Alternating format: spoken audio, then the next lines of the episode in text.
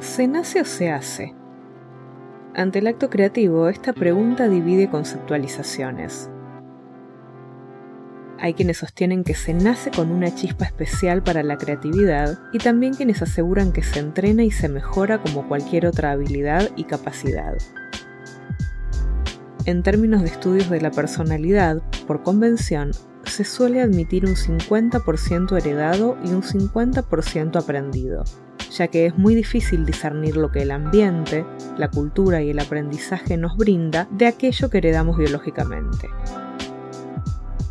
Lo cierto es que, como todo aquello que está vivo, la creatividad necesita ser nutrida, cuidada y cultivada para poder cosechar sus frutos. El acto creativo nunca es un punto de llegada.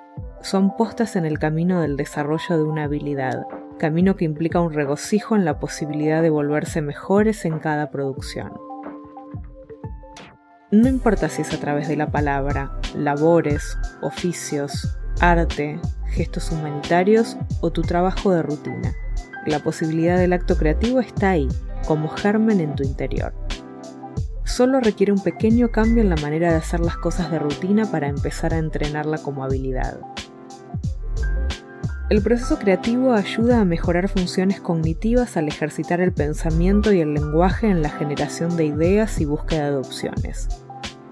Mantenerse activo en este sentido, además, ayuda a la afectividad generando un estado de ánimo positivo, lo cual es beneficioso para nuestro organismo en términos fisiológicos.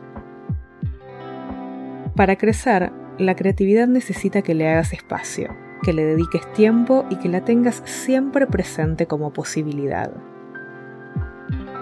Empezá hoy mismo a experienciar el regocijo del proceso creativo.